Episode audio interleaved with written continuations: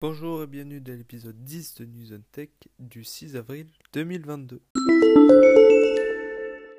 Apple a annoncé le 5 mars 2022 la conférence mondiale des développeurs dans un format en ligne du 6 au 10 juin. Elle sera gratuite pour tous les développeurs. La WWDC 2022 présentera lors de cette conférence toutes les dernières innovations des systèmes d'exploitation Apple. Dès le 25 avril 2022, les nouveaux clients Bouygues Telecom Ultime bénéficieront d'une version améliorée de leur box qui sera compatible avec toutes les normes du Wi-Fi 6E qui est la nouvelle norme de Wi-Fi. Twitter va ajouter un bouton d'édition des tweets. Il prévoit de commencer à le tester dans les prochains mois à venir. Orange aussi a annoncé la nouvelle Livebox 6 qui sera un prix plus élevé que la Livebox 5 mais qui comportera elle aussi le nouveau Wi-Fi 6E donc avec des débits revus à la hausse. Microsoft a annoncé des nouveautés dans Windows 11 comme l'amélioration des appels vidéo avec une intelligence artificielle, est aussi amélioré l'explorateur de fichiers avec l'ajout d'onglets et l'amélioration de l'intégration des espaces de stockage dans le cloud. Les PC dans le cloud seront intégrés aussi dans la barre des tâches. En juin, tout nouvel abonnement PlayStation Plus sortira.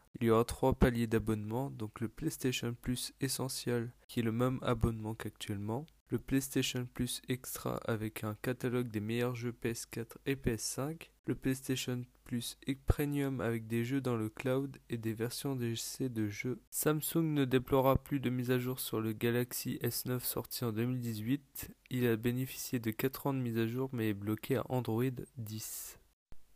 La mise à jour d'avril des Google Pixel apporte de nombreux correctifs logiciels pour les smartphones à cause de problèmes d'écran vert sur l'appareil photo des pixels.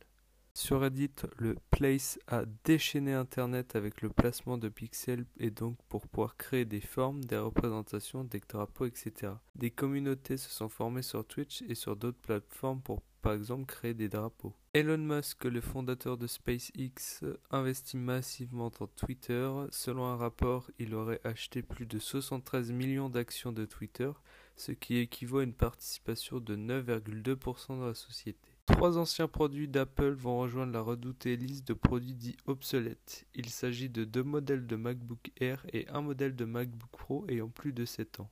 Apple appelle ces produits obsolètes parce qu'elle n'effectue plus de réparation sur ces produits ni de mise à jour. Dès maintenant sur les Google Pixel 6 et 6 Pro, vous pouvez utiliser le Google Assistant sans utiliser le mot-clé OK Google. Cette fonction été déployée aux États-Unis, au Japon et en Allemagne, mais elle est donc déployée maintenant dans plus de pays. Encore et toujours Apple, donc Apple a corrigé cette semaine un bug gênant sur iOS. Ce dernier provoquait une décharge anormale de la batterie sur les iPhones.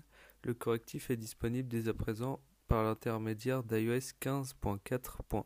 Et aussi, Apple ne réparera plus les iPhones signalés disparus, c'est donc une sécurité supplémentaire car les produits volés ne seront plus réparés. Cela s'ajoute déjà à la règle de non déblocage des appareils sans preuve d'achat.